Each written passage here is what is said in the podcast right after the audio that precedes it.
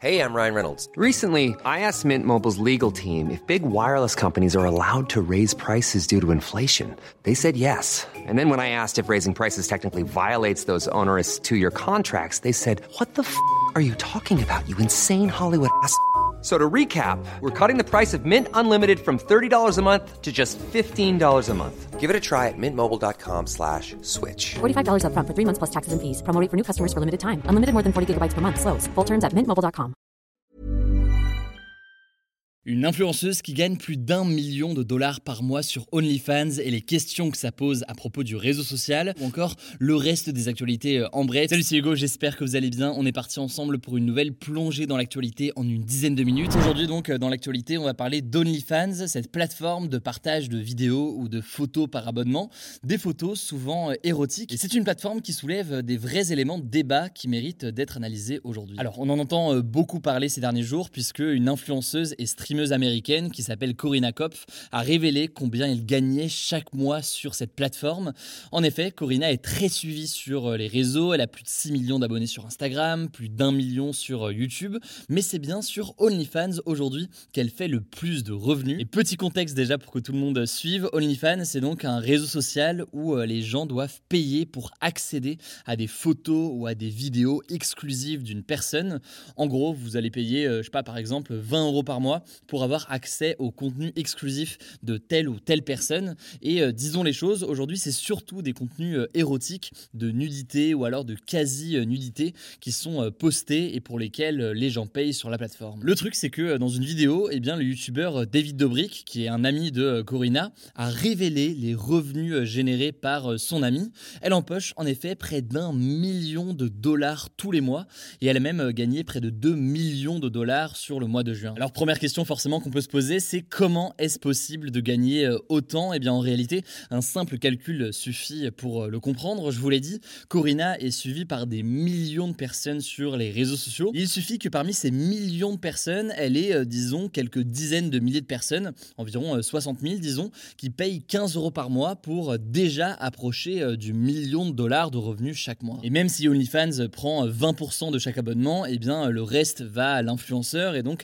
ça reste une source de revenus qui est très très importante. D'abord sur l'aspect euh, financier, donc c'est intéressant de noter que c'est un phénomène qu'on observe dans plein de domaines. Là, dans le cas des contenus euh, érotiques, on est donc euh, passé d'une industrie avec des médias ou des sites érotiques ou pornographiques qui sont très installés à une plateforme où chacun peut d'une certaine façon créer sa page et ses propres revenus. Et on observe en l'occurrence un tel phénomène dans plein de domaines, hein, pas que dans ce genre de contenu. Par exemple, dans le contenu journalistique, aux États-Unis, eh bien, il y a de plus en plus de journalistes qui deviennent indépendants et qui lancent leur propre formule par abonnement euh, pour une newsletter euh, par exemple.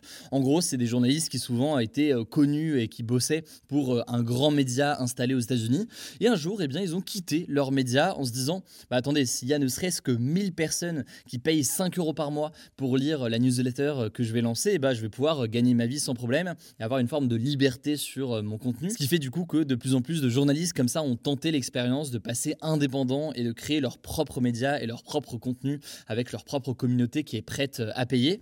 Et d'ailleurs, d'autres réseaux sociaux tentent euh, l'idée de proposer aux créateurs de lancer une formule payante. C'est le cas par exemple euh, d'Instagram qui a annoncé expérimenter ce genre de choses. En gros, Instagram veut tester le fait de proposer aux créateurs de contenu de lancer des formules payantes pour leurs posts et leurs contenus. Et en gros, les gens vont pouvoir s'abonner à tel ou tel créateur de contenu pour quelques euros par mois pour pouvoir accéder à de contenu exclusif. Bon, mais ça c'est pour la question financière, mais évidemment c'est pas la seule question que ça pose, surtout qu'on parle là de contenu euh, érotique, voire euh, pornographique. En effet, depuis euh, l'arrivée en France de OnlyFans et puis d'une autre plateforme similaire, Mime, eh bien de nombreux jeunes se sont mis à poster du contenu sur la plateforme en espérant comme ça faire de l'argent en vendant des photos. Le risque, selon les assos, eh bien ils sont nombreux. Risque de revenge porn selon eux, avec du contenu qui fuite publiquement, des très jeunes qui s'inscrivent en mentant sur leur âge, et plus largement, eh bien le mythe de l'argent euh, facile qu'il serait euh, possible de se faire. Et en effet, même si ça peut être facile de se faire euh, de l'argent sur une telle plateforme, faut garder en tête que ceux qui postent, eh bien, c'est souvent des gens avec des très grosses communautés qui sont sur d'autres réseaux sociaux. Autrement dit, c'est des gens qui sont déjà très connus et qui parient sur le fait qu'un petit pourcentage de leur communauté va payer pour un tel abonnement. Forcément, c'est moins le cas de personnes qui sont pas connues aujourd'hui. Et puis au-delà de ça, il faut garder en tête que même si le contenu il est accessible en théorie uniquement aux personnes abonnées, donc aux personnes qui payent, eh bien les fuites en réalité sont très très fréquentes, d'où les risques que ça pose avec du harcèlement ou d'autres qui peuvent venir derrière, avec des personnes qui vont accéder à du contenu et puis ensuite faire du chantage ou alors diffuser publiquement le contenu, d'où les risques importants que ça peut poser et qui sont, quoi qu'il en soit, bien présents aujourd'hui. En tout cas, il y a un an, la plateforme OnlyFans avait annoncé la fin du contenu pornographique sur son réseau, avant de revenir quelques jours plus tard sur sa décision, probablement car ces contenus constituent une part importante de leurs revenus. Quoi qu'il en soit, OnlyFans continue à faire parler et ça me semblait donc euh, intéressant de se pencher sur le cas euh, aujourd'hui, de voir que euh, évidemment il y a plein de situations où ça se passe entre guillemets très bien pour les créateurs, mais il y a aussi d'autres situations où ça peut poser davantage problème selon les assos. Donc voilà, ça me semble important de voir tout ça et si vous voulez plus d'informations, et eh bien je vous mets des liens directement en description. Salut, c'est Blanche, je prends le relais du Go sur les actualités en bref et on commence avec cette première info 35 enfants français accompagnés de 16 mères qui étaient dans des camps au nord-ouest de la Syrie ont été rapatriés en France ce mardi, c'est ce qu'a annoncé le ministère des Affaires étrangères. Alors ces enfants, ce sont en fait les enfants de Français partis en Syrie combattre dans les rangs de l'organisation État islamique et ils étaient retenus dans des camps de prisonniers djihadistes. Il faut savoir que le statut de ces enfants est une question diplomatique épineuse depuis des années et d'ailleurs le 24 février, un comité de l'Organisation des Nations Unies avait estimé que la France avait violé les droits des enfants français détenus en Syrie en ne les rapatriant pas en France. Bref, les 35 enfants ont été placés dans des services d'aide à l'enfance et les mères de leur côté ont été remises à la justice. On suivra ça. Deuxième actu, on vous a détaillé ce lundi la composition du nouveau gouvernement de la première ministre Elisabeth Borne. Il est composé de 42 membres avec 21 hommes et 21 femmes. La parité est donc a priori respectée. Cela dit, certains ont pointé du doigt le fait que la majorité des postes clés étaient revenus à des hommes, notamment l'ancienne ministre socialiste des droits des femmes Laurence Rossignol, qui a dénoncé, je cite, un recul inquiétant et surprenant. En effet, quand on regarde dans le détail, sur les 17 ministres du gouvernement, 6 sont des femmes et 11 sont des hommes, alors que dans le précédent gouvernement, il y avait 9 hommes et 8 ministres femmes. Dans ce nouveau gouvernement, les 15 autres femmes sont ministres délégués ou secrétaires d'État, qui sont des rangs inférieurs à ministres dans la hiérarchie de l'État. De leur côté, les soutiens d'Emmanuel Macron ont rappelé qu'en plus de la première ministre, deux femmes ont été élues à des postes importants dans la nouvelle Assemblée nationale. On a d'un côté Yael Braun-Pivet, qui est la présidente de l'Assemblée, et Aurore Berger, qui est à la tête du groupe Renaissance, le groupe parlementaire du parti d'Emmanuel Macron. Au passage, les députés de la France Insoumise vont déposer ce mercredi une motion de censure à l'encontre d'Elisabeth Borne le jour de son discours de politique générale. Alors je vais pas rentrer dans les détails, on en parlera demain, mais c'est un outil qui permet à l'opposition de contraindre le gouvernement à démissionner s'il est voté par une majorité de députés. Troisième actu aux États-Unis, 6 personnes ont été tuées et 26 blessées lors d'une fusillade à Chicago dans le nord du pays ce lundi 4 juillet lors d'un défilé à l'occasion de la fête nationale américaine. Alors un suspect a été arrêté et placé en détention. Il s'agit d'un homme de 22 ans, ancien rappeur, qui avait d'ailleurs posté quelques mois avant le drame des messages assez inquiétants faisant référence à des armes ou des fusillades sur les réseaux sociaux. Ceci dit, pour l'instant, on ne connaît pas encore les motifs de l'attaque. A noter qu'il s'agit de la 308e tuerie de masse aux États-Unis depuis le début de l'année 2022 selon l'organisation Gun Violence Archive. Quatrième actu, je voulais vous parler rapidement des annonces qu'a faites le streamer Zerator concernant le prochain The Event. Alors le The Event, si vous ne connaissez pas, c'est l'un des plus gros événements caritatifs en France durant lequel plusieurs streamers se réunissent sur Twitch pendant 3 jours pour faire toutes sortes de choses en direct